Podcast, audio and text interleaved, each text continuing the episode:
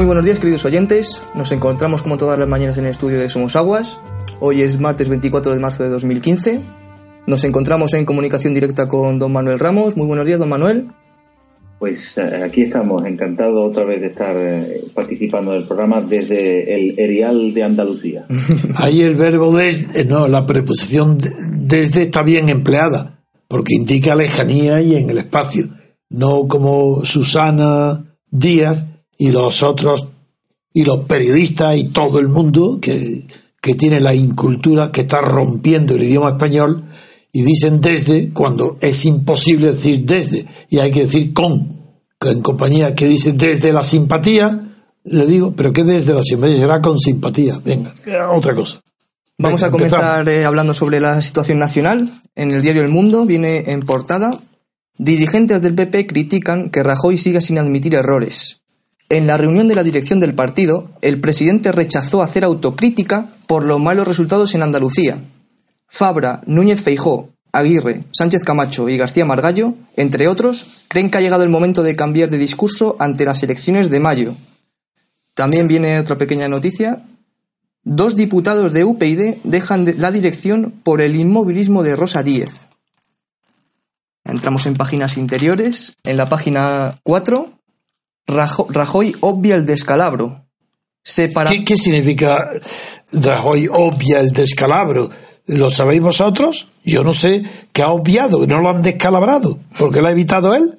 Está, sale de la batalla sin descalabrarse, sin que lo hayan descalabrado. ¿Qué significa? Que no se habla del descalabro. ¿Pero qué es eso? Es que la prensa y el idioma español está igual que la moral, igual que los partidos, está todo por los suelos. Dice, se parapeta en una lectura positiva de los resultados en Andalucía y en la volatilidad del voto para esquivar la reflexión sobre el desgaste del PP. Dirigentes del gobierno y el partido le exigen autocrítica. Hablaremos de eso. Sigue. Aviso a navegantes para las municipales. Dice ahí también, poco más abajo. Continuamos en el diario El Mundo, en la página 6. Díaz, Susana, nos referimos a Susana Díaz, ofrece diálogo pero no acepta condiciones. La líder andaluza inicia un complicado camino para su investidura en el que los demás partidos exigen gestos que muestren un cambio de etapa. La presidenta dice no a la petición de Ciudadanos de que dimitan Chávez y Griñán. Avisa a Rajoy sobre los resultados, entrecomillado. Espero que haya tomado nota. Sánchez deja manos libres a la baronesa. Rechaza hablar de las primarias e insiste en que ha sido la victoria de todo el socialismo español yo salvo lo de que eh, Susana Díaz le pida a Rajoy que espera que tome nota, pues la verdad es que yo no sé lo que significa. Eh, porque que tome nota de qué? De que ha ganado ella. Eh, es que no se ha enterado, que tome nota. Él dice, que lo advierte, oye, cuidado que he ganado yo. ¿Qué, ¿Qué significa? Esa frase es tan estúpida, que tome nota. O al contrario, dice lo que tome nota de que va a perder en las próximas elecciones fuera de Andalucía. Que tome nota de lo que ha pasado aquí para que se imagine lo que va a pasar en otras partes de España. No sé lo que significa lo de tomar nota. En cualquier caso, una expresión bastante estúpida. En fin, respecto al mundo, luego hablaremos lo del país. Destaca, lo principal que destaca son dos cosas. Una es lo, las palabras de Rajoy negándose a que haya autocrítica y la exigencia de otros dirigentes es que exigen que haya autocrítica. ¿Qué significa autocrítica? Claro, la autocrítica es la crítica de sí, de sí mismo, no la crítica que haga una persona de los actos que ha hecho, sino autocrítica es la, auto, la crítica de sí mismo. Eso es imposible que lo haga nadie dedicado a la política, eso no existe. Y si es autocrítica, es una crítica del propio partido, del propio programa, de los propios actos, eso es la única que interesa en los partidos españoles es la del jefe. No, no, no lo de los dirigentes ni de los varones, sino el propio jefe. En el caso de Rajoy, es verdad que extraña que, que, lo considere que no tiene importancia lo que ha pasado y que, y que se niega a hacer una autocrítica. Mm, un poco eh, raro porque no, no le perjudicaría. En cambio, eh, es lo mismo que el, los candidatos cuando en las campañas dicen vamos a ganar, es seguro que vamos a ganar, sabiendo que es imposible. Bueno, pues eso es bastante estúpido. Pues igual, ahora Rajoy, no admitiendo él reconocer algún error suyo o de su partido, esto es bastante estúpido, porque ha perdido notablemente, como tan notablemente que ha sido un verdadero descalabro de los resultados. ¿Con relación a qué? A las elecciones anteriores, donde ha perdido pues, un tercio del electorado, una barbaridad. Y ahí permanece quieto, igual que de quieto que ante el soberanismo catalán, igual que de quieto que ante la corrupción. Ya llegaremos.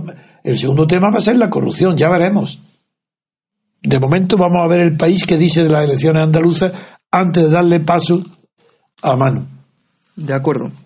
En portada del país vamos a leer la siguiente noticia, que viene la más grande de todas. El juez cree que el PP se financió de forma ilegal durante 18 años. No, no, no, no, no, estoy hablando de elecciones andaluzas. Ah, pues aquí no viene en portada, don Antonio. No, no, claro que no viene en portada, ya lo sé que no viene en portada. Ah, de acuerdo. Susana Díaz asegura que gobernará en solitario con acuerdos puntuales. Eso es. El PP pedirá una comisión de investigación sobre los cursos de formación. Dice también, el PSOE negocia ya con el resto de los grupos la elección de la presidenta. Y más abajo dice, Rivera, entrecomillado, Albert Rivera. Si no echan a Chávez y Griñán, no cogemos el teléfono. Ciudadanos expone sus condiciones para apoyar la investidura. Dice entrecomillado, no hemos recibido ninguna llamada, explican fuentes de Ciudadanos. Y también viene una pequeña noticia en la página 14 del diario El País Nacional. Cádiz, la capital de Podemos. La formación prepara ya las primarias para elegir a su candidato a alcalde. Don Antonio, don Manuel. Bien, antes de darle paso, igual que hago con todos los periódicos los titulares, eh, digo que en, el país tampoco se destaca por haber tenido mucha originalidad ni profundidad en sus análisis de lo que ha sucedido en Andalucía. Porque dice que el resultado amenaza el poder del PP en las municipales. Bueno, sí, pero vaya, el PSOE confía en ser el 24 de mayo el partido más votado en las localidades que superen los 50.000 vecinos. Y el, eso en cuanto a la. Pero a lo anecdótico. Porque aquí lo principal del país es que Susana Díaz quiere gobernar en solitario con acuerdos puntuales. Me parece muy bien, es lo que dijimos ayer y lo que esperábamos, que no, dijimos que no pactaría con nadie. Pero lo que sí tiene, tiene gracia es que, que ha dicho en el otro periódico que, dialogaría sin condiciones.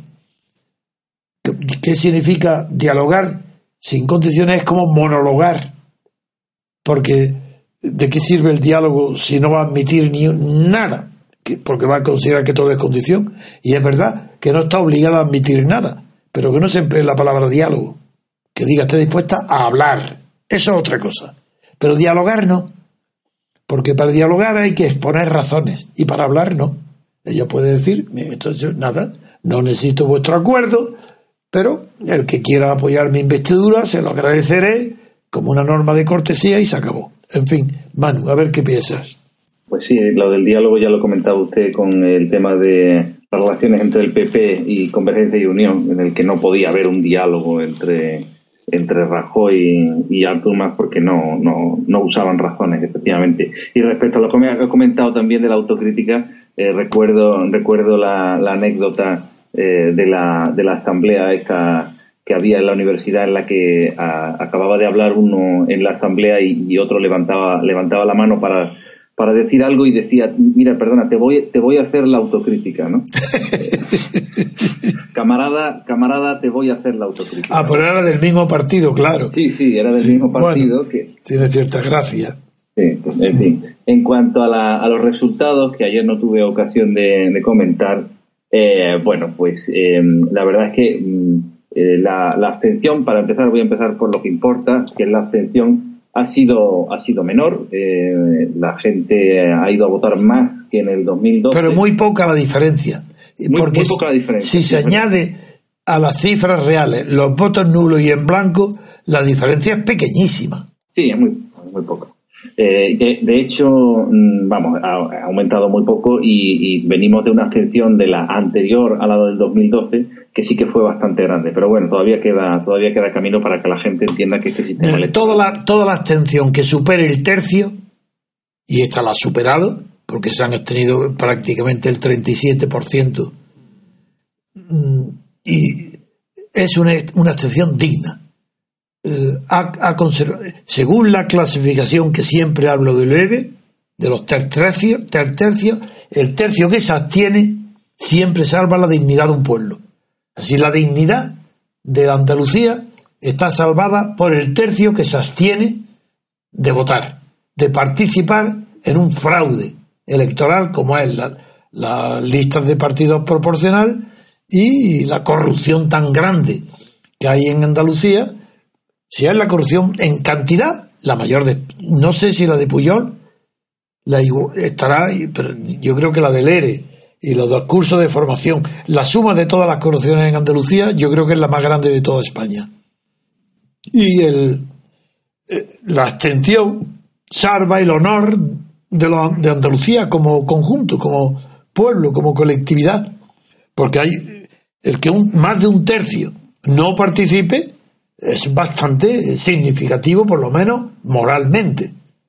Aunque políticamente no tenga trascendencia, porque no se llega a una gran abstención, que sería siempre la que supere el 50%, dos tercios. La abstención que tumba un sistema, aunque la gente no lo vea ni quiera verlo, es la abstención de los dos tercios. Pues entonces, ¿qué quiere decir? Que uno de los tercios que normalmente participa para sostener todo tipo de sistema, incluso las dictaduras, pues se ha pasado al bando contrario del, del régimen o del grupo que gobierna, de los gobernantes. Una abstención de dos, de dos tercios deslegitima por completo al sistema y ya, como siempre digo, no por sí misma, sino porque permite que se permite no, que provoca. En los que votan, no en los que se abstienen, ¿eh? en los que votan provoca la falta de respeto a aquellos que han votado al gobierno, provoca la falta de autoridad moral, de legitimidad, la falta de respeto. Ante esa falta de respeto es que no toleran nada, que cualquier incidente de un policía urbano, como le pasó a Aguirre con los policías persiguiendo, cualquier tontería, la más leve, provoca el hundimiento del sistema. Y el que no conozca esto es que no sabe lo que es la historia, ni es, ni conoce cuáles son las reacciones colectivas en los momentos de debilidad. El pueblo es un cobarde.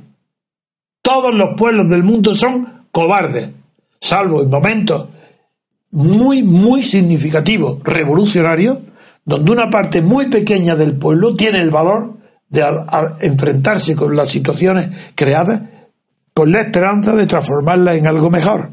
Pero el pueblo es eh, normalmente cobarde. Y la abstención, cuando es muy grande, comunica sin saberlo a los que han votado, al tercio que vota, le comunica el valor de no tolerar el menor defecto que observe a partir de entonces, porque pierde el respeto a los gobernantes. En fin, continúa, perdona. Sí, en fin, no, yo la verdad es que dentro de ese tercio de, abstención, que es un fracaso en el sistema español porque estamos todos metidos en el censo electoral obligatoriamente, o sea, no tenemos ni que registrarnos en el censo para votar, ya es un gran fracaso que el 30% no, no, no vaya. El 37%. Efectivamente, el 37%. una, una barbaridad eh, que, que, hace que, que, bueno, que el sistema esté ya de por sí minado. Muy bien, es correcto. Bueno, la, la, cuestión, la cuestión es que el PSOE ha tenido el peor resultado de su historia y aún así tiene 47 diputados por este sistema proporcional y de listas eh, y eh, tiene ahora mismo que, como ha comentado David en la lectura de los titulares, eh, que hablar, hablar, no sé si llegará a dialogar con los responsables de las demás fuerzas políticas para ver si sale investida Susana Díaz como presidenta de la Junta de Andalucía. Puede hacerlo de dos maneras, o por mayoría absoluta, que, tendría que ser eh, mediante un pacto para formar un gobierno con otra formación, con Izquierda Unida ya no puede, porque tiene que llegar a 55 diputados y, eh, y tiene 47 el PSOE y solamente 5 eh, Izquierda Unida. Entonces no, no llega. Entonces, si, si no puede con Izquierda Unida, pues o una de dos, o pacta con otra formación política, cosa en principio parecía impensable, aunque ahora había comentado otra noticia que apunta a lo contrario, o lo podría ser investida, si no por mayoría absoluta, como comento, por mayoría simple, que sería una mayoría, una mayoría dentro del, dentro de, de todas las votaciones, de todos los grupos políticos, con la abstención de alguna otra fuerza política. El único que puede votar, darle su voto, es Podemos. Esa es la noticia que yo iba a comentar, don Antonio, porque en el, en el confidencial.com eh, eh, tenemos la noticia que dice Podemos no cierra la puerta a Susana Díaz tras el anuncio de una ronda de contacto. Eh, parece ser que Carolina Descansa, esta representante de, Podemos, ha trasladado la predisposición de su partido a sentarse con el PSOE, escuchar sus propuestas y valorar un posible acuerdo para facilitar la investidura de Susana Díaz. Es decir, eh, que podríamos ver... No me extraña nada, nada, lo esperaba. Esto merece la pena, eh, Manu, que haga un comentario sobre los tres fenómenos nuevos de Andalucía, que es uno, eh, la desaparición de Rosa Díaz, de UPyD, que no entra en el Parlamento. Segundo, el, el 15% de los votos obtenidos, 14 y pico, no llega al 15 de Podemos, y los, eh, los nueve diputados que ha alcanzado Albert Rivera. Esos comentarios. El primero es muy sencillo. La gente cree que Rosa Díaz atribuyen a la soberbia, siempre la gente que atribuye a causas personales los efectos políticos, y no es verdad, eso es un error. Porque si, Rosa, si UPD, UPyD desaparece del mapa no es por el carácter de Rosa Díaz, eso no es verdad porque si se hubiera unido a Podemos, que es lo que le critican, hubiera desaparecido más todavía, porque estaría entero, no habría más que Podemos. No, no, eso no es verdad. Eh, las causas personales y los defectos personales, cuando los demás los atribuyen, lo hacen con injusticia, porque no se dan cuenta que esos defectos son consecuencias directas de sus virtudes. La virtud de Rosa Díaz es su soberbia, la virtud política porque es una persona que sale del PSOE, por tanto traidora, se va del PSOE, funda un partido personalista, ella, ella es la única que manda, que quiere mandar y que quiere poder, ella, que no tolera la disidencia, pues, y que su soberbia es la que la, ha hecho llegar a donde ha llegado. Ahora, también su soberbia la hace perder. Y que, pues eh, hay que agradecer a Rosa Díaz que ha hecho una prueba más de que todo intento de reforma de un régimen de poder, no de un sistema, es otra cosa, es decir, de cualquier forma de gobierno que no sea democrática, que no sea la democracia, todo intento de reforma desde dentro está abocado al fracaso. Y una prueba tenemos ahora, Rosa Díaz. Ha fracasado ¿por qué? Porque tenía que fracasar, porque no hay, lo vuelvo a repetir, la reforma todo cambio, por pequeño que sea, dentro de un sistema, de un régimen, perdón, implica un gasto de energía. ¿Esa energía de la reforma de dónde viene? ¿Viene desde fuera del régimen o desde dentro? Si viene desde dentro, está afectado por el mismo desgaste de todo el régimen que quiere reformar. Lo natural entonces es que la reforma, por ser procedente de la energía reformista, procedente del mismo régimen agotado, fracase. Esa es la realidad que toda la historia ha demostrado.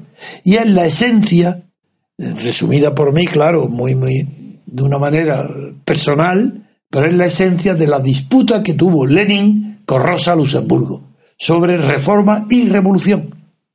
Que Rosa Luxemburgo, mucho más ingenua, menos conocedora, menos inteligente que Lenin, decía, publicó artículo y luego un libro que se llama Reforma o Revolución. Y no es verdad. Lenin dijo reforma, sí, y revolución. Porque, ¿para qué? ¿Qué quieren los reformistas? Abrir el régimen un poco más hacia la libertad. Pues Lenin le contestó, magnífico, venga a hacerlo vosotros, los reformistas. Yo, yo no intervengo porque estoy pidiendo revolución. Pero si vosotros triunfáis, maravilloso, porque quiero reforma y revolución. Porque con la reforma me voy a tener más facilidades para tener éxito en la revolución. Eso en cuanto a Rosa Díaz, que ha fracasado por sus virtudes y sus defectos. Y no pactar con Podemos, no, perdón, con Albert Rivera, era la única forma que tenía de mantenerse viva ella. Ahora ya está acabada. ¿Y, qué es lo que está acabada? Su partido. Porque el partido ya no es necesario. Pasemos ahora al análisis de Albert Rivera. Lo que dije ayer, hoy lo voy a decir con más precisión.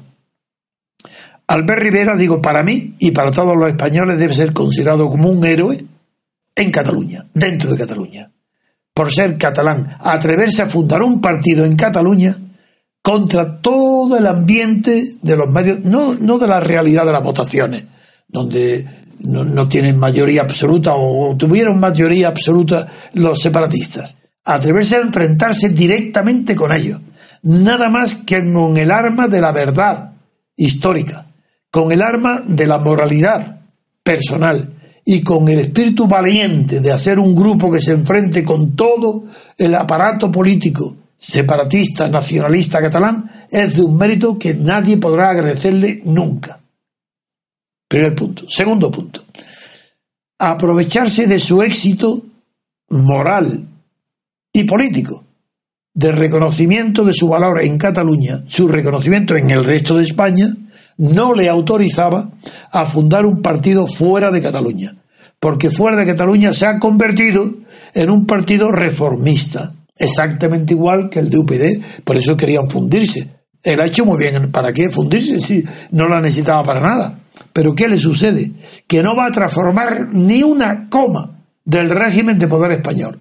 Va a ser un fracaso, así como ha sido un éxito suyo ya el, el existir y, mantener una voz alta en Cataluña a favor de la unidad de España, fuera de Cataluña su fracaso está cantado. Será exactamente igual que Rosa Díaz. Lo vio, ¿por qué? Porque es reformista. La única diferencia es, que sí que lo hace más simpático, es que mientras la energía de la reforma de Rosa Díaz procedía desde el interior del régimen de poder, es decir, desde el PSOE, en cambio Rivera ha aportado a la reforma sangre nueva exterior al régimen, porque no pertenecía antes a otro partido. Entonces lo que le aporta es sangre nueva. Y con eso va a demostrar que los reformistas, aunque no procedan dentro del régimen de poder que pretende ser reformado, sino que venga desde fuera, desde la sociedad civil, de un sector no politizado previamente de la sociedad civil, también reforma. ¿Por qué? Porque la energía de la reforma tienen que ser super, para que triunfara, tienen que ser superiores a las energías conservadoras del régimen. Si no, no, puede vencer para que la reforma venza dentro de un sistema de poder, bien sea dictadura o oligarquía, como en, en el caso español es la, es la oligarquía de partidos, los reformistas tienen que tener más poder que los que se resisten al cambio. Y, y desde luego lo que es seguro es que Albert Rivera y, el partido suyo, Ciudadanos, suyo digo, por, no, es un hombre simpático y no creo que sea eh, tenga vocación de dictador ni un soberbio como, como es eh, Rosa Díaz. No, el, mérito de, de Albert Rivera no ha sido la soberbia. Su gran mérito ha sido el valor cívico, demostrado en Cataluña. Y ahora lo traslada eso mismo al resto de España, pero en el resto de España no lo necesitamos. Necesitaríamos dentro de España un revolucionario. Por, eso ahora llegaré a Podemos. Pero un revolucionario para qué? Para que cambie sustancialmente la médula del régimen de poder oligárquico que existe en España. Es decir, la monarquía, el sistema electoral proporcional y la separación de poderes, que son los tres puntos que no es, que lo impiden que sea democrático el régimen español y que sea imposible romper con el franquismo porque el rey está puesto por Franco, porque el PP es heredero directo y aznar de Franco, ya hablaremos después de Aznar, y porque todo esto huele a franquismo, pero corrompido por el dinero.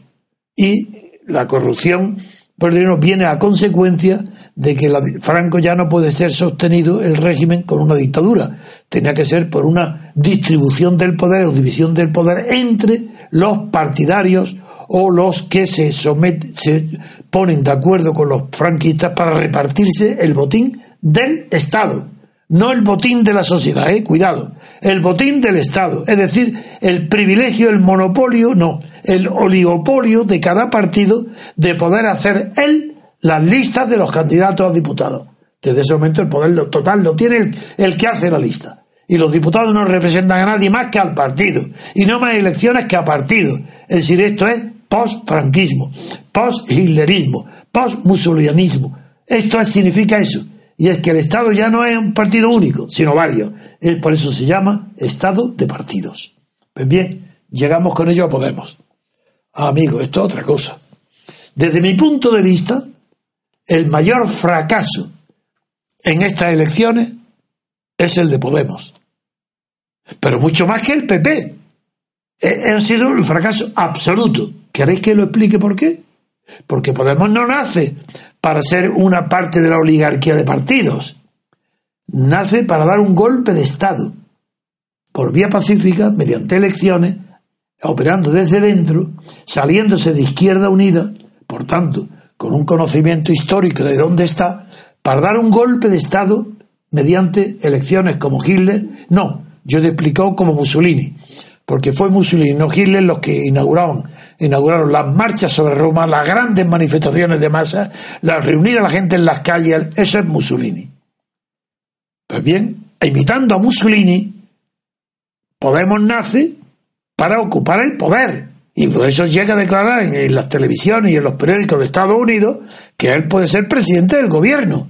Bueno, pues esa posibilidad eliminada por completo no porque en Andalucía haya alcanzado el 15%, sino porque se ha desvanecido el hechizo, el sueño de que la cantidad tan inmensa de personas que están indignadas por lo que hay, la cantidad muy superior al 50%, dos tercios de la población española saben que esto está podrido. Y un tercio lo sabe, pero vive de la podredumbre. Por tanto, no va a hacer nada contra lo que hay. Pero los dos tercios restantes, sí. Y como no tienen formación política después de 40 años de franquismo y otros 40 años de monarquía, perdón por los números, serán 38 o 35, eso no lo sé, aleccionados, por no saben lo que es la democracia.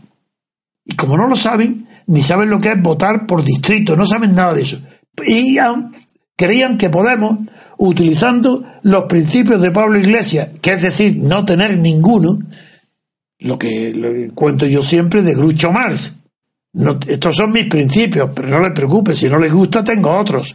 Pues ese es Pablo Iglesias. Y lo ha dicho claramente criticando y poniendo en ridículo a Cayo Lara, diciendo que si con principios conserva como un tonto el 12%, yo me voy de Izquierda Unida y fundo un partido que se llama Podemos que sin principio va por todo, no al 12%, va a más del 50%. Porque para hacer la política que nosotros queremos, primero hay que ganar, hay que estar en el Estado. Y después ya diremos nuestra política, por eso no quieren hablar de nada, ni pronunciarse sobre nada, ni Venezuela, ni nada, hasta que próximas las elecciones les dan miedo ya en Andalucía, que llegan tarde y, para sacar votos en Andalucía tienen que decir, viva el ejército, entrevista al rey, viva la... Ah, ¿Para qué? Para que lo admitan en las reglas de juego. Y lo ha aceptado. Al aceptarlo y sacar un resultado muy honorable para cualquier otro, pero humillante para Podemos, que la ha derrotado sacar 15, el 15%, es decir, nosotros hemos acabado. Ya Podemos no puede ser lo que era. Que ahora quiera pactar, ¿cómo? Pero ¿cómo que quiere pactar con el PSOE? Con la casta. Quiere ser casta y darle su apoyo en la investidura. Vamos a escucharla y si no niego, pero eso que tiene que ver con sus discursos de la casta y las puertas giratorias y, y la renta universal para Botín que gane igual que y que Botín no es casta porque produce riqueza y que el rey es buena, un, buen... ¿Pero esto qué es? Pues el fin de Podemos. El fin ya no es Podemos. ¿Y ahora qué Podrá seguir el nombre y las siglas y habrá enchufado. Hombre, figuraros si con, antes de tener nada ya el partido que le han sacado a las becas, a, la, a las subvenciones, a los regalos de Irán o de Venezuela, figuraros ahora ya con sueldo de diputado, ya, ya tienen el modo de vida. eran unos pobretones que no se habían, estaban con sueldos, los sueldos pequeños que tienen todos los profesores de la universidad, querían vivir mejor, tener poder y lo han conseguido. Pues ya está, ya tienen un modo vivendi. Pero que se olvide todo el mundo de Podemos y mucho menos de que sea ni un partido revolucionario. Y eso está simbolizado porque convierten en noticia nacional Podemos. Pablo Iglesias, que no quería que se hablara de Tania diciendo que era su novia, él anuncia que la pareja ha roto sus relaciones. Ese es Podemos. Está roto las relaciones con la revolución. Claro que yo me reía cuando algunos creían que Podemos era revolucionario o que era comunista o que era como Lenin o que era, por Dios, no sabéis lo que es, un peuro oportunista que no aspiran más que la corrupción donde están. tener un puesto al sol, un puesto en el Estado. Participar en la oligarquía, envidian y tienen, sí, envidia y celo de la oligarquía. Y quieren ser unos oligarcas como otros. Y si pueden, robarán todo lo que puedan.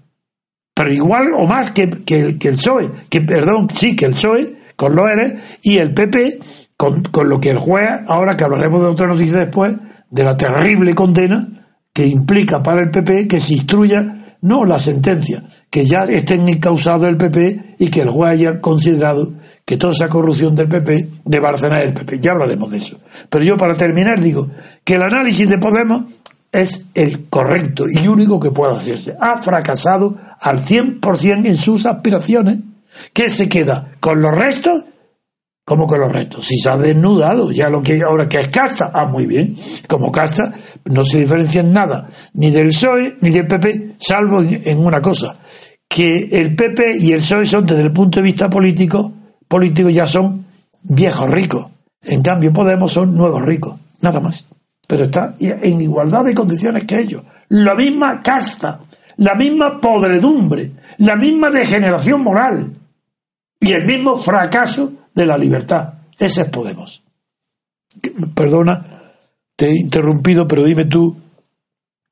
No, bueno, el, el eh, análisis que, que hace usted yo creo que es el más interesante y el que todavía no hacen, no hacen muchos, ¿no? que es precisamente cuál ha sido el mayor derrotado de, en estas elecciones, a pesar de que efectivamente el PSOE ha tenido su peor resultado dentro de unas elecciones, eh, yo creo que el, cualitativamente el derrotado, por ser la alternativa, por ser la esperanza que se llevan diciendo todos estos meses, eh, es Podemos. Bueno, por supuesto Izquierda Unida ha, caído en el pozo ya que ya no tiene fondo, prácticamente parece, pero, pero Podemos sí que es verdad que, mm, que concitaba todas esas expectativas y, no las ha cumplido y de hecho de hecho eso pone bastante nerviosos a, la gente que bueno que, esperaba quizá un gran cambio en Andalucía y a que se apresuran a decir que es que Andalucía es diferente Andalucía es otra cosa.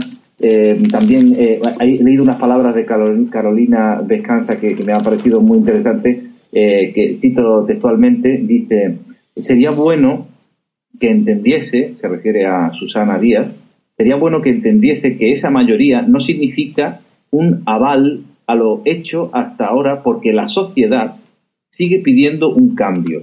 Los ganadores de las elecciones no deben interpretar de manera lineal el sentido de las urnas. Yo, no, no, entiendo muy bien qué quiere decir con que no se deben interpretar de manera lineal eh, los resultados de unas elecciones. No, no, lo entiendo muy bien. Yo creo que es que no, no se admite la, la, derrota, porque al fin y al cabo eh, el, el, caso de Podemos, a pesar de que efectivamente tiene el 15% de los votos, es, es, una derrota cualitativa. pero yo sí entiendo lo que dice esta señora, descanse en paz, o descanse, porque no lo sé cómo es. Esta señora que ya le he demostrado quién es cuando no se atrevía en la televisión a pronunciarse sobre si era si aprobaba o no aprobaba el arresto, el metido en la cárcel al alcalde de Caracas. Con eso ya retrató quién es. Bien, esta señora cobarde que no puede hablar sin tenga permiso antes de Pablo Iglesias, que le dé la consigna de lo que tenga que decir. Ahora lo que ha dicho es que las urnas no reflejan la hegemonía cultural. Ella como han oído campanas de Granchi, pero no saben dónde porque no lo han estudiado, sabe que la hegemonía electoral es una cosa y la hegemonía cultural otra, distinta. Y la hegemonía de poder otra, distinta, que hay tres hegemonías. y que lo que ella ha dicho sin saberlo, porque es una ignorante, ha querido decir un pensamiento revolucionario de Granchi, y era que la hegemonía electoral no suele reflejar la hegemonía política que está en la sociedad civil. ¿Y por qué no lo ven estos pobres gente que no está preparada ni sabe nada de ciencia política, aunque se llamen politólogos? Porque las doctrinas de Granchi son inaplicables en España porque Gramsci estaba hablando del sistema parlamentario. Pero en España no hay un sistema parlamentario. Gramsci hablaba de que la hegemonía electoral se refería a cuando los partidos eran se votaba antes de Mussolini, no por listas de partidos, que fue la ley, la ley de 1922, sino antes. Gramsci hablaba de antes de esa ley, cuando hablaba de la hegemonía, no de la ley de partidos no las listas proporcionales. Y ahí decía que la, hegemonía electoral evidentemente la tiene quien ha ganado las elecciones. Bien, eso no quiere decir que el que gana las elecciones tenga la hegemonía cultural, porque puede ser que los partidos no estén interpretando ni exista ningún partido que sea hegemónico para que represente la cultura eh, vigente. Eso es lo que quiere decir. Y como no saben ni expresarlo siquiera, no puede decir con claridad, la hegemonía electoral no quiere decir que se haya resuelto el problema tan grave que hay en España, que falta todavía contra la corrupción y contra la falsedad del sistema, falta un, un partido que refleje y que obtenga la hegemonía cultural existente en la sociedad civil. Y eso no lo puede decir Podemos, porque en la sociedad civil española no existe ninguna hegemonía cultural diferente de la hegemonía electoral. Están confundidos, ¿por qué? Porque es una oligarquía. Y al ser una oligarquía, los medios de comunicación, es decir, universidades y prensa, y radio y televisión, reflejan la misma proporción cultural que está en las hegemonías electorales. Por esa razón es imposible que haya una hegemonía cultural en este régimen, en este estado de partido. Y sois unos ignorantes, no sabéis nada de nada. Estáis aplicando conceptos y principios procedentes del, del sistema parlamentario antiguo, anterior al invento de las elecciones por el sistema proporcional, la estáis aplicando ahora y por eso vuestras palabras no son ininteligibles. Tú, señora, no sabes ni siquiera expresar lo que presientes.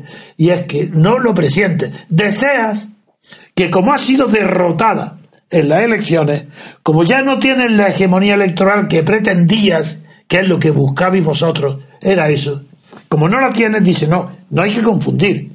Una cosa es el resultado electoral y otra cosa es, y no sabe qué y yo he dicho lo que ella no sabe expresar, que es otra cosa es la hegemonía cultural, que es la que da la hegemonía política. Pero eso, esa doctrina de Gramsci es inaplicable en España, porque para Gramsci es su gran descubrimiento la lucha, el combate, la división, la oposición para obtener la hegemonía en la sociedad civil se produce en el seno de ella, fuera del Estado en cambio, como hoy no hay ningún partido que esté fuera del Estado, no puede haber lucha por la hegemonía, porque eso se produce en la sociedad civil. Y si la universidad y los medios de comunicación, que podrían, que deberían estar en la sociedad civil, como están politizados y están siguiendo la estela de cada partido, pues no hay la sociedad estatal abarca no solo los partidos, sino universidades y medios de comunicación privados. Es por esa razón no tienen idea de lo que hablan, han fracasado. Y me alegro muchísimo de que fracasen, porque lo peor que puede tener un pueblo es ser engañado por nuevos partidos y ideas viejas, porque no tienen esos partidos, no, este Podemos no tiene una sola idea virginal. Todo es podrido, reproducción de otras ideas anteriores, malvers, tergiversaciones, absurdos, en fin quiero decir que el derrotado en Andalucía para mí es Podemos. De tal manera que las próximas elecciones, tanto las municipales como las autonómicas, como las catalanas, como las generales, en todas va a tener una influencia decisiva la imagen que va a despertar Podemos, que ya no es algo desconocido que viene pidiendo el derrumbamiento de la casta, del, del régimen. No, no.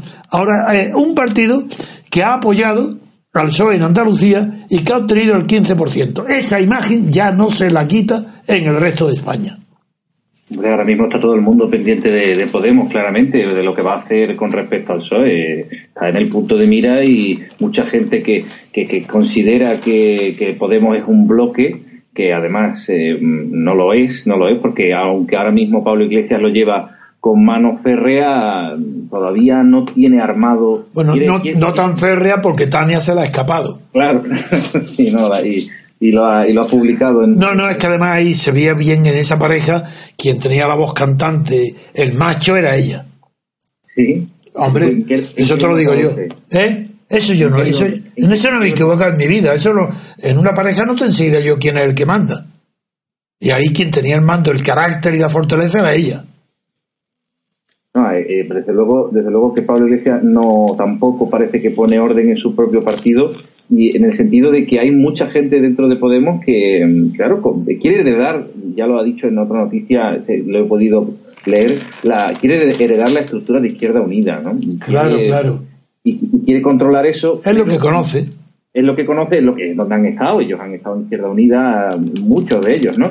Pero hay mucha otra gente que eh, realmente no, no ha pertenecido nunca a un partido político, nunca ha estado afiliada y llevada por la ensoñación, por la utopía, por, por la ilusión de, Podemos, pues se ha, se ha, acercado, se ha acercado de manera ingenua eh, a, Podemos. Y está muy pendiente de lo que haga Podemos en Andalucía, porque claro, eh, de ahí van a sacar muchas conclusiones y a, fomentar lo que, lo que usted ha comentado en otras ocasiones, que es, mm, bueno, la derivación de una oligarquía de partidos que viene de la dictadura de Franco a la democracia, esa, esa pequeña eh, eh, bueno, eh, como ocurre con las rocas estas arenosas, ¿no? Que se van poco a poco, convirtiendo en arena. Se, va, se, va fragmentando la roca y se va convirtiendo en arena hasta que esa arena pues pues se convierta pues en una en la libertad política que es lo que estamos todos deseando. En fin Podemos es un, un, paso más dentro de esta fragmentación del régimen. Se está viendo bueno como solemos decir por aquí, por Andalucía, se está viendo el pelo de la dehesa de, Podemos, se está, está, viendo ya que es una, una, formación que está coqueteando con el régimen y esto puede afectar mucho, mucho a, la fuerza electoral que pueda llegar a tener en, el, dentro del régimen. Pero en cualquier caso, eh, la, la, hegemonía electoral del PSOE sigue vigente, el, el PP pues sigue, sigue en, caída, en caída libre, veremos qué es lo que ocurre en las siguientes elecciones y si queremos podemos quizá eh, comentar ahora la situación del PP y los juicios. Naturalmente. Ahora, de acuerdo. Una pausa y pasamos a la siguiente noticia. Enseguida volvemos, queridos oyentes.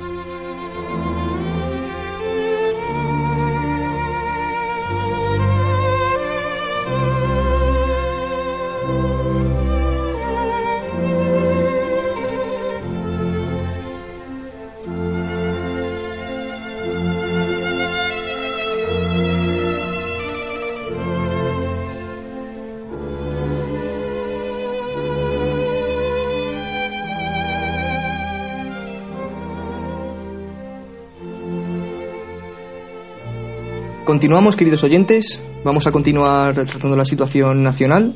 Esta vez sí vamos con la noticia sobre el PP. En el diario El País, en portada, el juez cree que el PP se financió de forma ilegal durante 18 años. Ruz cierra la instrucción del caso Bárcenas y propone juzgar a dos extesoreros del partido, aunque no a sus dirigentes en ese periodo.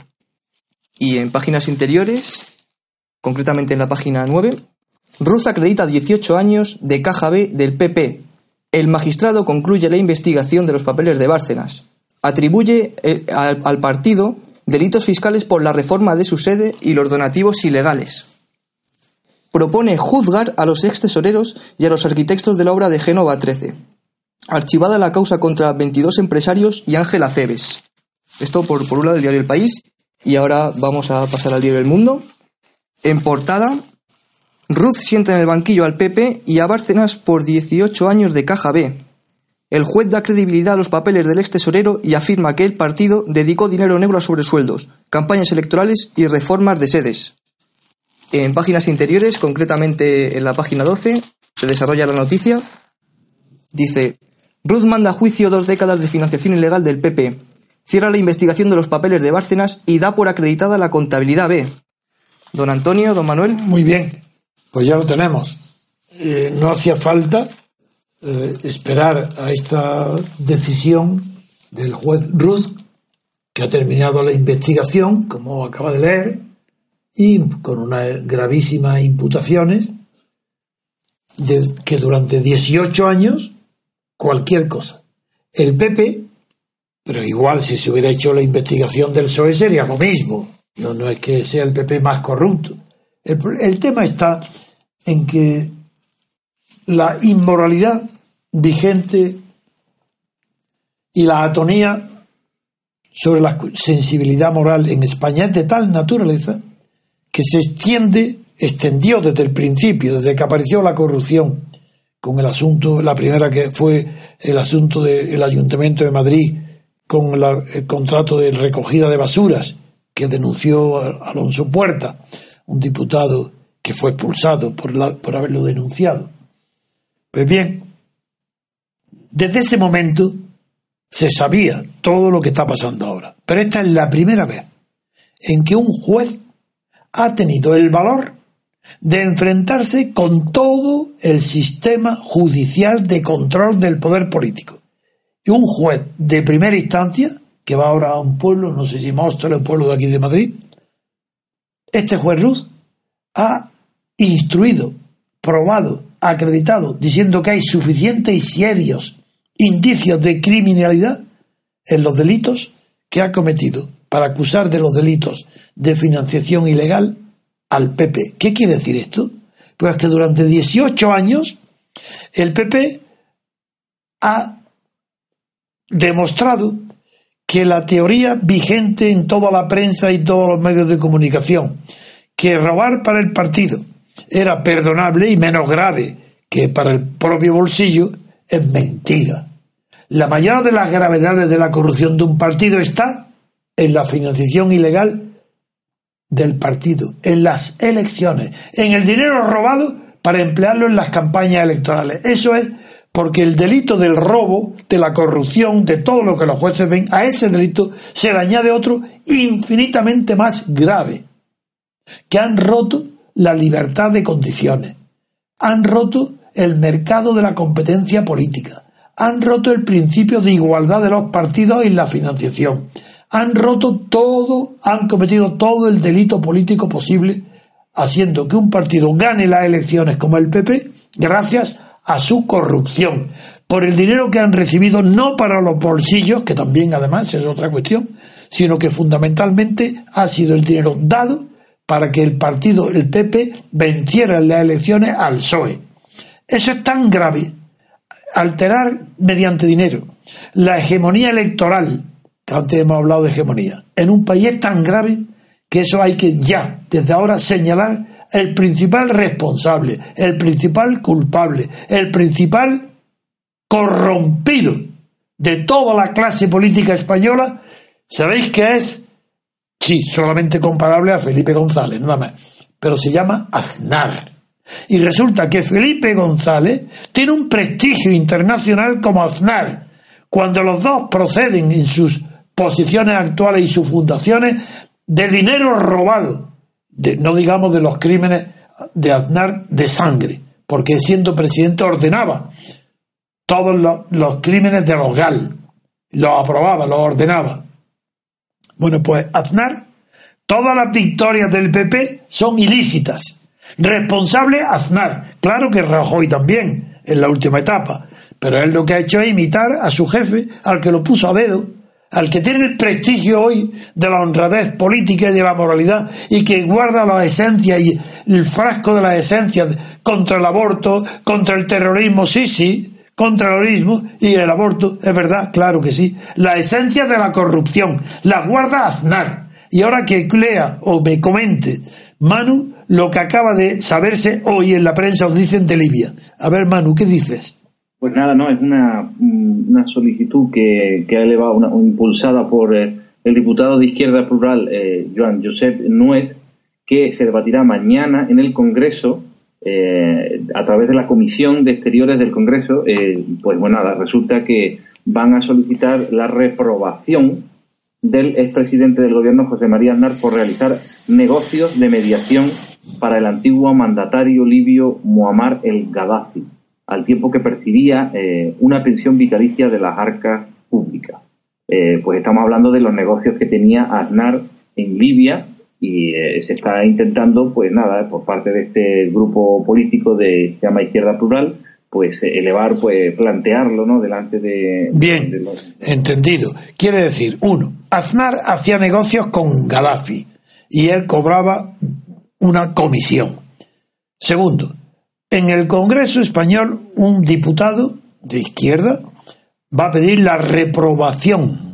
Como no conozco el asunto, doy por supuesto que si lo que pide en el Congreso es la reprobación, es porque ya está más que aprobado, es decir, más que probado, la corrupción de Aznar, porque si están pidiendo la repobra, sí, la reprobación. Perdón, la reprobación es porque no hace falta algo que ya está aprobado, por eso dice que se repruebe, porque está aprobado. Bien, y si está aprobado, ¿qué hacen los demás partidos? ¿Qué ha hecho el PP? ¿Qué hace el Partido Popular? Con Aznar.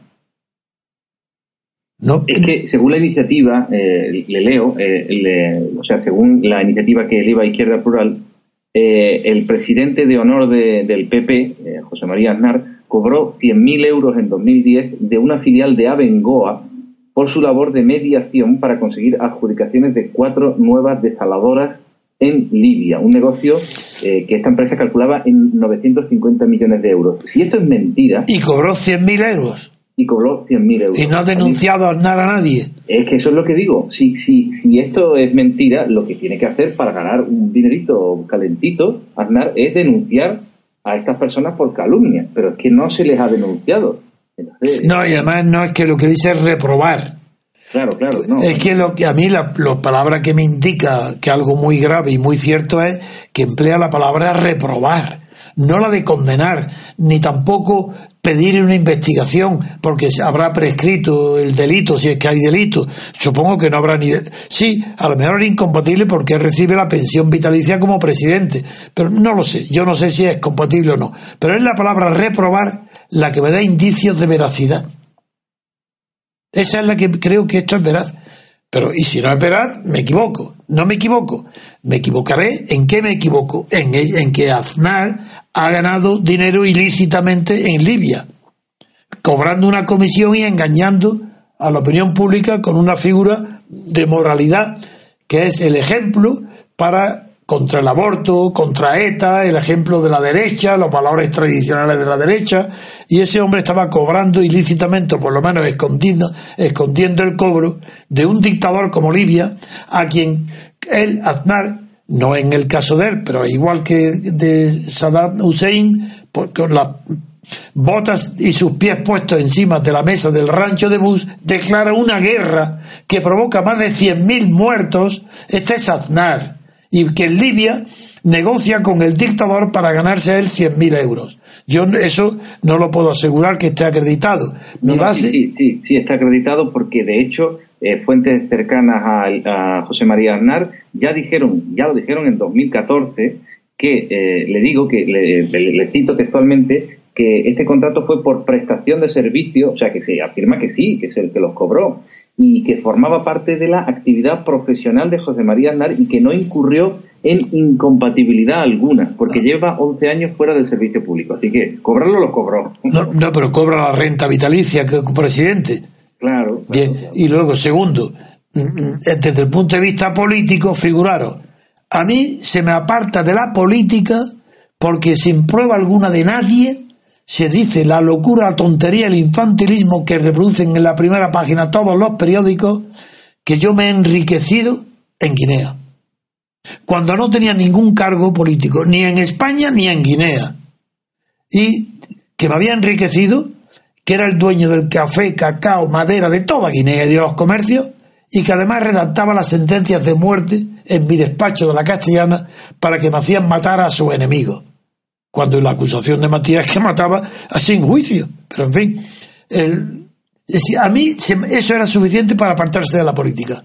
Una, una mentira tan grande que el Departamento de Estado ahora al publicar del, por el paso del tiempo, hacer público los ficheros de los servicios secretos, han publicado en los papeles del Wikileaks que eso fue una difamación del PSOE. Dicen que es mentira. Lo dicen mis enemigos, no mis amigos. Porque mi enemigo fue Kissinger en aquel tiempo. El que derrotó eh, toda la estrategia que yo había desarrollado en Europa para, en apoyo de la Junta Democrática. Bien, eso es suficiente para que el pueblo español lo crea, esa difamación de Felipe González y de Mújica, me apartan de la política, pactan lo que en mi presencia era imposible que se hiciera, porque hubiera denunciado ante el mundo entero la traición que estuvieran haciendo, sabían que en mi presencia, y estando yo en vigor en la calle pudiendo hablar y en la prensa, era imposible el pacto del Suárez con Santiago Carrillo ni con, Felipe González no lo hubiera impedido.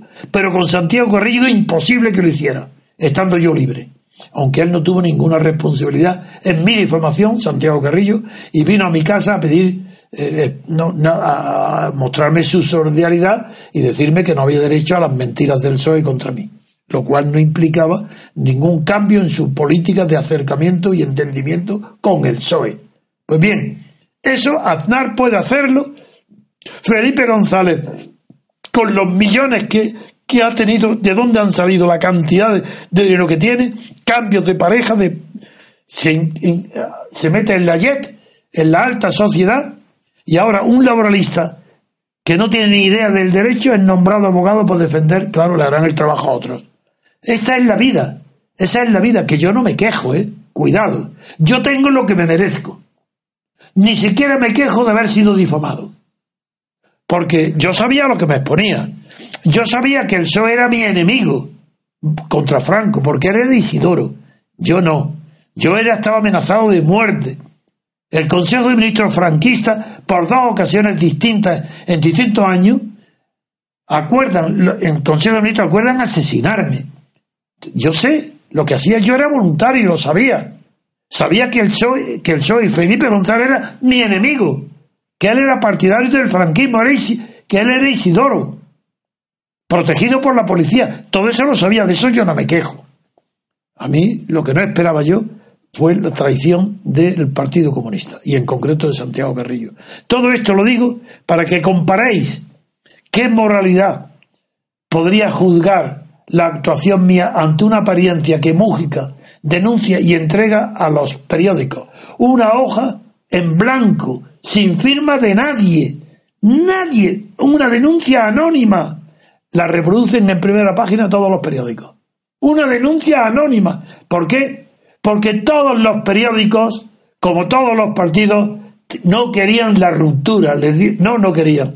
Cuando le ofrecieron a Suárez la posibilidad de pactar, todos querían la reforma, reforma, reforma, reforma del franquismo. Como ahora, también, ante la aparición de Podemos, todos dicen reforma, reforma, reforma, reforma. Y Podemos acepta. Y yo no acepté.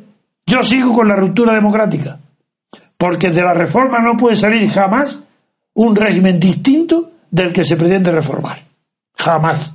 Y como lo conozco por la historia y por el razonamiento, ¿cómo me voy a apartar yo voluntariamente de la verdad? Si conozco la verdad no me puedo apartar de ella. Y es de morir dentro del camino de la verdad, que es la... Venga. Una pregunta, don Antonio. Eh, usted asumió la responsabilidad política, aunque claramente ya después de los papeles de Wikileaks ya vemos cuál es la, realidad, pero usted asumió una responsabilidad política por, por esa difamación. Sí, señor. Eh, hoy día, hoy día ¿qué, ¿qué, ocurre con la responsabilidad política? ¿Dónde está? No saben ni lo que es. Es que no saben que yo, a mí nadie me echó. Yo estaba presidiendo la comisión de los nueve que tenía que ir a visitar a Suárez. ¿De dónde salió? El reparto del botín. Yo era el presidente, no, no tenía ese nombre, pero en tanto que era el coordinador de la Plata Junta, a pesar de esa difamación, y, sabiendo todos que era mentira, eso lo sabían todos. Incluso Justicia Democrática, yo le pedí que ante las 13 querellas que yo puse y nadie y ningún juez la admitió, y le pedía a Justicia Democrática en la clandestinidad todavía que hiciera un dictamen diciendo la verdad. Y y me llamaron desde Barcelona, Cesario Rodríguez Aguilera, le a decirme, Antonio, claro, yo sí lo esperaba que conseguir, se han reído todos, dice, eso no podemos hacerlo porque es el PSOE, es condenarnos, es enfrentarnos con el PSOE, todos sabemos que es mentira. Esa mentira que todos la sabían, yo ante eso, por dignidad mía, por mi propio orgullo, mi propia estimación de mi fama, me retiro. Yo no voy porque no quiero, me da vergüenza de ir del brazo de Felipe González ni de Santiago Carrillo para ver a Suárez. Y además porque yo sé, eso no quiere decir que yo esté enemigo del pactar con el franquismo para traer la democracia. No, no, no. Lo que estoy enemigo es de pactar con Suárez para aceptar que no haya democracia, para convertir en una oligarquía, para traicionar los principios por los que llevo luchando 20 años o más del franquismo. Eso es lo que yo, eso era imposible. Yo, es, diga, que yo lo ponía, dijo Simón Sánchez Montero, que yo quería ponerlo al pie de los caballos. Digo, no, no, al pie de los caballos nada. Yo, si negociar, pactar con Suárez para reformar, no, reformar la ley electoral, desde luego, la primera condición para, para que España pasara a un sistema democrático, tal como teníamos firmado todos los partidos, y yo también aceptando, no, no aceptando ningún sistema político que no procediera de un referéndum donde se hubiera tenido la libertad y la posibilidad de elegir del mismo modo y con la misma igualdad de oportunidades monarquía o república y o régimen o parlamentario o presidencialista, claro, en la forma de gobierno. Como eso es imposible, yo me retiro.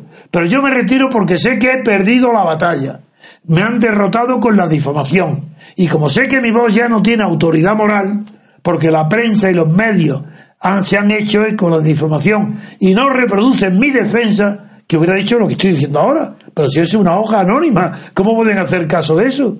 Y de esa brutalidad que. Bueno, por eso yo me retiro por dignidad, por estimación de mí mismo. Y hoy, ¿quién se retira hoy? Si están, ¿quién? ¿Greñán? ¿Quién se retira? ¿Chávez? ¿Quién? Felipe González, que, lo protegen para no estigmatizarlo, ni siquiera le, permite, prohíben a un juez que lo cite como testigo. ¿Quién? Eh, ¿Aznar? ¿Haciendo negocios con el dictador Gaddafi? ¿Pero qué es esto? ¿Qué sinvergonzonada es esta? ¿Y qué pueblo español que, que sabiéndolo lo tolera? ¿Por qué el pueblo español, que después de Franco tenía miedo, eso no lo justificaba. Porque el miedo hay que superarlo. ¿Y hoy qué es lo que no tiene? Moral. ¿Por qué? Porque hoy ya no hay principios morales. La socialdemocracia ha invadido eh, de relativismo y de escepticismo toda la posibilidad de honradez o de verdad. Ni lo bueno, ni lo malo, ni lo bueno, ni lo verdadero, ni lo bello tienen cabida hoy en los valores de la socialdemocracia.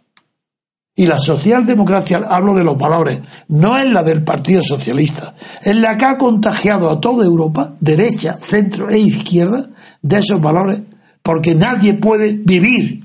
Por ejemplo, Alemania, ¿cómo va a vivir después de los crímenes de Hitler, del holocausto y de los millones de... Y, y en Rusia igual, después de Stalin y de los crímenes. Pues ¿cómo pueden vivir? Pues muy sencillo. Olvidando, no. ¿Qué va? Alemania inventa patriotismo constitucional. Y los españoles, peces barbas, son tan ignorantes que el que lo trae, son tan ignorantes que inventan para España patriotismo constitucional. Pero es que acaso España tiene que avergonzarse de haber matado en el holocausto al pueblo judío? ¿Qué es eso que en España patriotismo constitucional de qué? Patriotismo español no hay más que él. Solo que no hay que eh, exhibirlo ni enseñarlo más que cuando España está en peligro. Si no, no. Si no es impúdico hablar de patriota, pero España está en peligro ahora con, con Cataluña. ¿Y qué? ¿Es que Rajoy defiende a España? No. ¿Por qué? Porque tiene el relativismo, el escepticismo de la moral de la socialdemocracia. ¿Y Aznar por qué roba? Porque no creen en nada, más que en su triunfo, en su fama, en su poder y en su dinero. No creen en nada. Y eso es producto de los valores de la socialdemocracia. No quiere decir que no haya derecha ni izquierda dentro de la socialdemocracia. Claro que la hay. Por eso hay partidos que se llama popular y otros socialistas y son y, moralmente son igual de inmorales.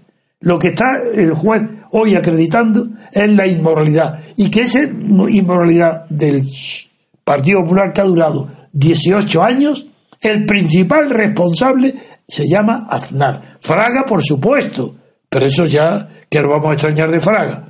Después de, lo, de lo que fue Fraga con Franco, ahí está la mentira. ¿Cómo puede haber, ser verdad que en España sea un país que accede a la libertad cuando el presidente del gobierno se llama Suárez y, luego Fraga el factotum y el virrey de Galicia. Eso es mentira. ¿Eso qué quiere decir? Que Franco sigue presente, que no se ha roto con el franquismo, que esto es neofranquismo. Eso es lo que quiere decir. ¿Y quién se atreve a decir eso? Muy poca gente. ¿Pero por qué? ¿Porque hoy hay ya peligro de que te peguen un tiro? No. Hoy nadie lo dice porque se aparta de los caminos del poder y del éxito.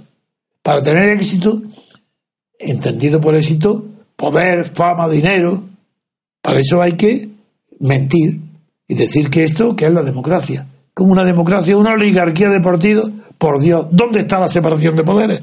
¿Dónde está la representación del ciudadano? ¿Dónde está el elector que ha votado y que no está representado? Porque no, ¿acaso ignoran los españoles que aquí se vota a partidos y no a personas? y que por eso no es posible reformar moralmente el sistema, porque de las personas se puede prescindir y cambiar una por otra, de los partidos no. Es que ese es el tema. Es que ya la reacción anticipada no opera en el régimen de partidos. No sé si bueno, Felipe González es derrotado por Arnar, pero Felipe González se lleva en su mochila nueve millones de votos, porque se vota un partido, no a Felipe González, se vota un partido. En fin, a ver, dime tú lo que piensas desde Sevilla. Pues nada, que en fin, le escucho, le escucho con, con absorto porque realmente es el ejemplo usted, lo que le ha pasado a usted de, la traición, que es el valor de la socialdemocracia y, y en el que se fundamenta, pues, pues lamentablemente eh, el apoyo, el apoyo a este régimen, que incluso, incluso desde personas honestas que, que yo conozco aquí en Andalucía, pues siguen, siguen persistiendo en la mentira de, ese sistema electoral, votando. Continúan, ¿no? Continúan a pesar de que incluso pueden llegar a, reconocer la podredumbre, bueno, que reconocer, es que nada más que hay que mirar enfrente, o sea, solamente yo, yo, yo, yo a las personas que apoyaban los asesinatos de, ETA o que apoyaban, eh, digamos, la, lucha, como llamaban ellos, de, ETA, yo siempre que me encontraba a alguna persona que, que tenía esta postura, solía decirle, no, no, te da vergüenza que maten, que maten a la gente, porque no estamos en una guerra, quiero decir, eh, si fuera una guerra, pues es una guerra y ya está, ¿no? Pero eh, yo, no, no, te da, no, te da, vergüenza que, estén matando a gente. Eh, pues yo diría, yo diría aquí en Andalucía, no, te da vergüenza votar al PSOE, no te da vergüenza votar, ¿no? En general, ¿no? Pero lo, lo que ya es palmario, evidente, que, que es una podredumbre, hoy tenemos la noticia de que Alaya vuelve otra vez a encarcelar a, a, a imputar, a imputar, perdón, eh, a imputar a no sé cuántos miembros de, del gobierno de, de, la Susana Díaz, ¿no? De la que acaba de ser, de ser elegida por mayoría, o sea, de la que acaba de tener más votos. Y, la gente sigue votando. Yo, yo me encuentro a, una persona que, que, me dice que ha votado a Susana Díaz y yo, yo le diría, ¿no te da vergüenza? No te da vergüenza. Es que yo, a mí no, me sale otra palabra. ¿eh? Eso es lo que... Pues figúrate si lo asombroso es la cara de felicidad pero que está tocando el cielo de Susana Díaz. ¿Cómo? ¿Cómo? figúrate si ella sabrá todo lo que sabe, lo que ella sabe. ¿Y cómo tener esa cara de felicidad? ¿Por qué? Porque ha confundido Andalucía con ella misma. Se ha hecho la madre de los gracos, que era una frase que en tiempo de nuestros padres se repetía muchísimo, de las mujeres matronas feroces de voluntad y de defender los su hijos, los, la madre de los gracos. Pues esta Susana Díaz, que la veo tan feliz, y le hago una cara tan feliz, y estoy pensando cómo se puede ser tan corrupto con esa cara tan feliz. Pues porque ha triunfado la traición una vez más. Claro. Eh, es el, ha triunfado otra vez el valor de, la partidocracia, que es la traición. Siempre recuerdo, en esto, Manu, perdona, a, al gran novelista, aunque no sea de, los mis preferidos, Marcel Proust, cuando decía cuando él sentía mucho que no le dolía tanto como se imaginaba la muerte de su abuela, la había olvidado. Y él, aunque no lo llegue a explicar tan lógicamente como yo, pero su argumento de muchas páginas se lo puedo resumir diciendo, la traición es un vicio cuando es individual, pero si la traición es colectiva pasa a ser una virtud. Y la traición de, de toda la oposición clandestina a Franco, la traición a los partidos que nos unieron y que están reflejados en el documento redactado por mí íntegramente y firmado por más de 20 todos los partidos, todos, grandes y pequeños, que lo tengo el original guardado. Pues cuando la traición es general, porque traicionan todos, menos yo, todos han traicionado, se convierte en una virtud. Y eso es lo que pasó en España. La traición es la condición para triunfar en España en los negocios, en la política, en las mujeres, en la fama, en todo, en las cátedras, en la universidad, en la traición, lo que te abre el camino al triunfo. Ese es el valor de la traición.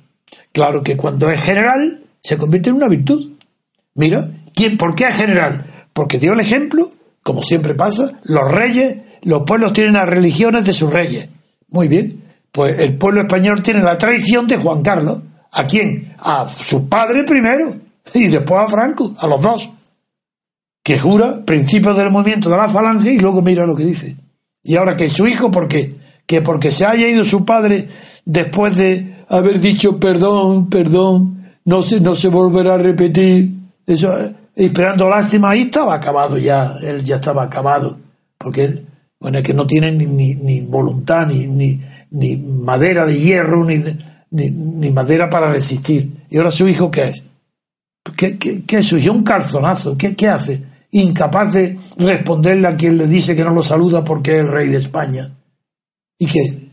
Pues nada, en, eso, en eso estamos, en esos valores vivimos. Son valores de la socialdemocracia. En fin, a ver, si pasamos a otra noticia, salvo que tú quieras añadir algo. No, nada, nada, que, en fin, nada, nada más. bueno, pues bien, pasemos a otra noticia. Hacemos una pequeña pausa, enseguida volvemos. Sí.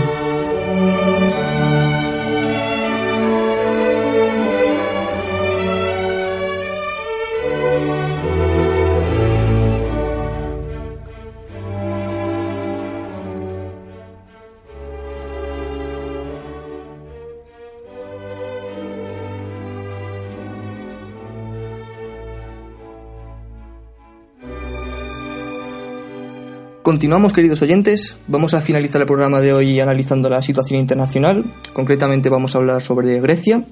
En el diario El País, en portada, dice, Grecia se acerca a Alemania para tratar de aliviar su, asfixia económica. Trata la noticia en la página 3 y 4. Merkel y Tsipras escenifican un cese de hostilidades. El primer ministro heleno admite problemas de liquidez a medio plazo. El líder griego, entrecomillado, es decir, Tsipras, ni somos vagos, ni Alemania culpable de nuestros males. Merkel, entrecomillado. Nos tomamos en serio el dolor que causaron los nazis. Un poco más abajo dice, la fuga de depósitos se acelera. Los bancos apenas retienen fondos por 148.000 millones. Y en la siguiente página, en la página 4, el Banco Central Europeo ya no descarta una salida del euro de Grecia. Draghi emplaza al gobierno heleno a mantener todos sus compromisos. Varios eurodiputados acusan al presidente del BCE de chantajear a Cipras. Y viene una entrevista más abajo a Manolis Glesos, que es un eurodiputado de Sirisa, entrecomillado, Atenas necesita congelar todos los pagos un año y después negociar. Hay que cumplir con lo que prometimos al pueblo griego. El debate de las elecciones anticipadas no está encima de la mesa. Don Antonio, esto en el país. ¿Y en Mundo? Y en el diario El Mundo, en páginas interiores, concretamente en la página 18, también trata el asunto.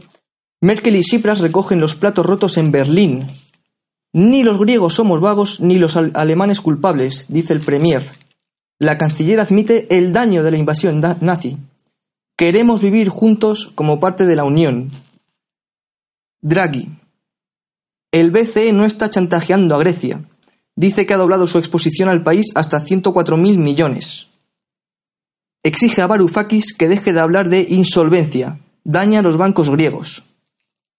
La página 19 nos hacemos eco de un, de un pequeño titular que dice Guindos ve peor que Grecia vulnere las reglas que su eventual salida del euro. Don Antonio. Muy bien, pues vamos a ver el comentario que suscitan, por lo menos en mi juicio, el encuentro de Merkel y Sirpras, que este último ha viajado a Alemania para entrevistarse con Merkel. Lo primero que Merkel ha repetido, porque lo he oído en televisión, es que lo que ella no está allí para decidir nada, que los asuntos de Grecia se deciden en Bruselas. Eso ha empezado la conversación, porque lo he oído en televisión.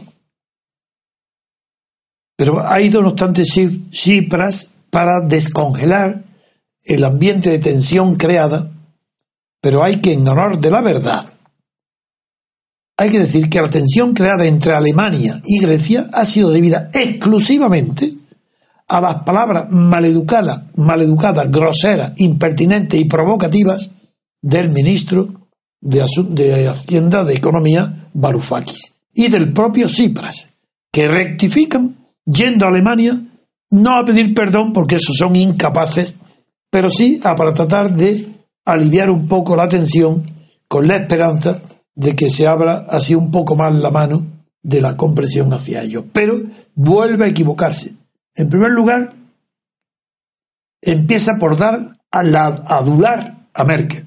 ¿Qué es lo que, qué adulación cabe en unas personas tan maleducadas como estos gobiernos griegos que dice en todas las declaraciones hay que cumplir con lo prometido al pueblo griego. Ah, muy bien, de acuerdo. Pero primero hay que cumplir con lo prometido a terceros países ajenos. ¿Y qué es lo que has prometido? Pagar lo que te prestan, te prestan dinero para que lo devuelvas. Y como no lo estás incumpliendo, tienes que pedir perdón, paciencia y comprensión para que te den facilidades de pago. Que son, se llaman quita y espera.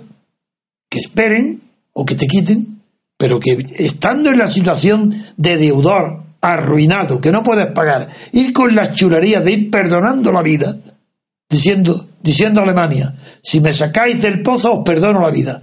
Ya no os reclamo la indemnización por el nazismo, ni os vendo el Instituto Goethe, ni nada, no, no, pero me, si me tenéis que sacar del pozo y yo os perdono la vida.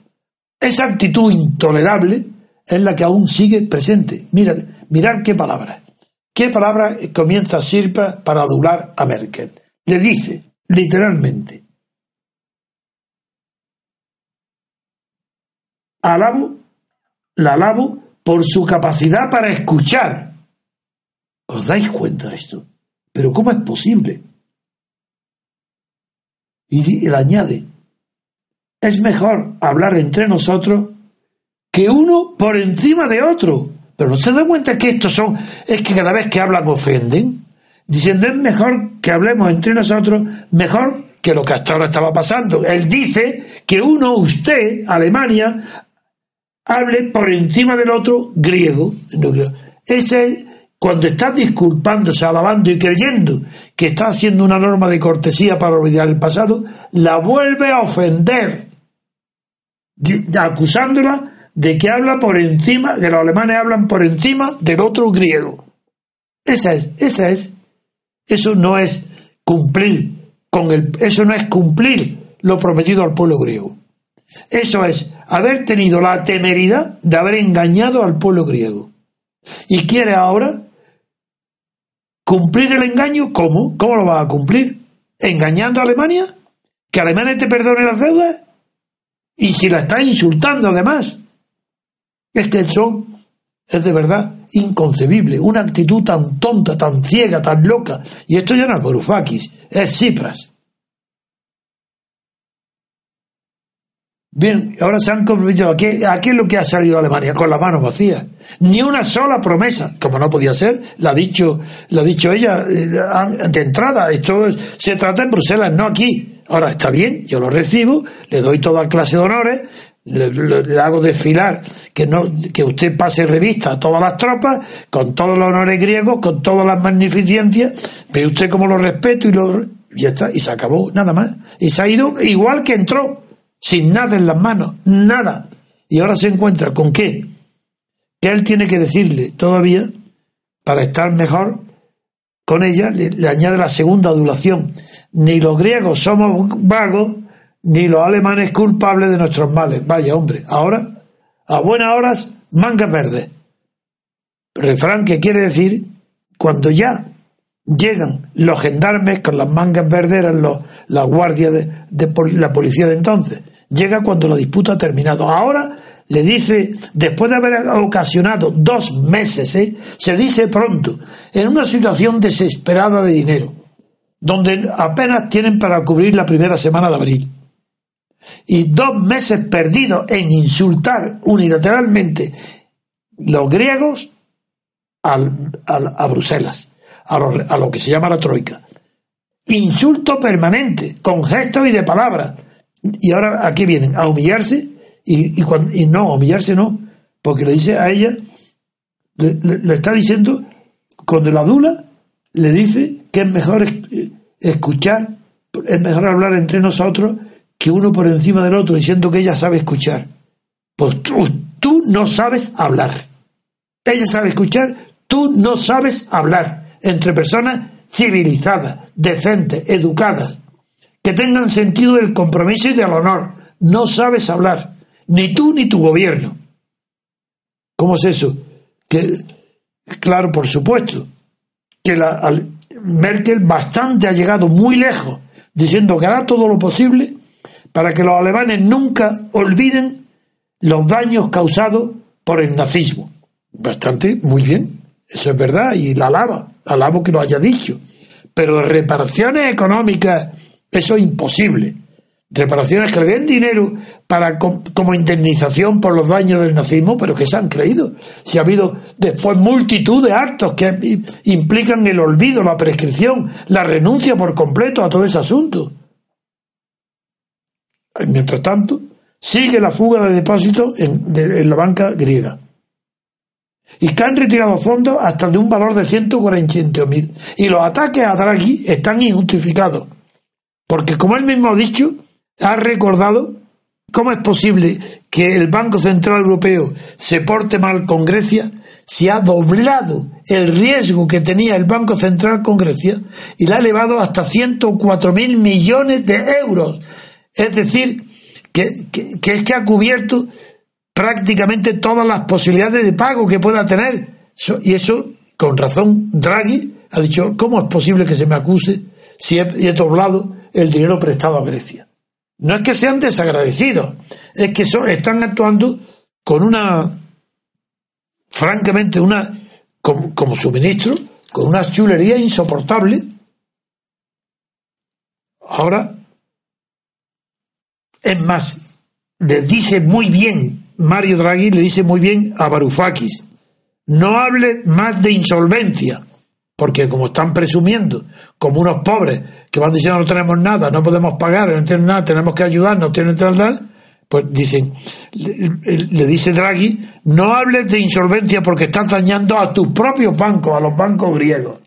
Y hay una entrevista que que me ha interesado muchísimo, porque aunque el Banco Central, digo, no descarta que puede haber una salida del euro de Grecia, por accidente, como le llaman ellos. Accidente, mira, si han perdido dos meses, cuando le faltan semanas para quedarse sin un euro para pagar, atender a los pagos corrientes de los funcionarios a las pensiones, pues, ¿cómo, no, cómo se va a descartar que se, que se confíen hasta el último segundo que van a pedir limosna para que les den más dinero?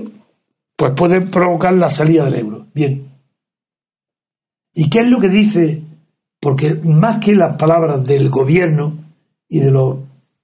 Me interesa mucho que uno de los héroes, de los mitos griegos, es un eurodiputado, actual de Siriza, el partido que ha gobernado, y que procede, es comunista o procede del Partido Comunista, y se llama Manolis Glesos, que fue quien consiguió, siendo muy joven, con 19 años, retirar del, del de la bandera nazi del palacio del Partenón, la retira y la escondió y la llevó y desde entonces se convirtió en una verdadera leyenda, en un héroe.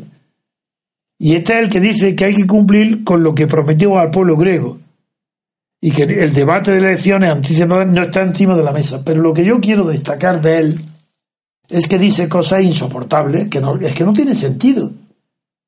En primer lugar, la palabra, emplea la palabra gente, de donde proviene, que la haya tomado la palabra gente también, Podemos. Cuando ya no hablan de pueblo, Podemos no habla de pueblo, habla de gente. Igual que al pueblo le llama gente, pues a la clase política la llama casta, caprichosamente. Pues este, eh, de este lo han tomado gente, pues proviene este de los griegos, del comunista, hablan de gente. Luego, aunque este comunista rechaza totalmente que pueda haber un tercer rescate, y eh, ¿qué es lo que pide? Esto es lo que él pide, es lo que refleja la mentalidad de estos hipócritas y mentirosos y chulos representantes del gobierno griego que van asustando no sea los Varoufakis, Siripas también, y no digamos el ministro de Defensa o el ministro de Justicia, o los que amenazan a Alemania con enviarle a los inmigrantes sin excluir a yihadistas. Es que se llegan a decir cosas tan brutales que solamente el hecho de que Merkel lo reciba da prueba de una buena voluntad infinita de Alemania que eso le puede dar, causar daño a Merkel. Bien, ¿qué es lo que dice este hombre?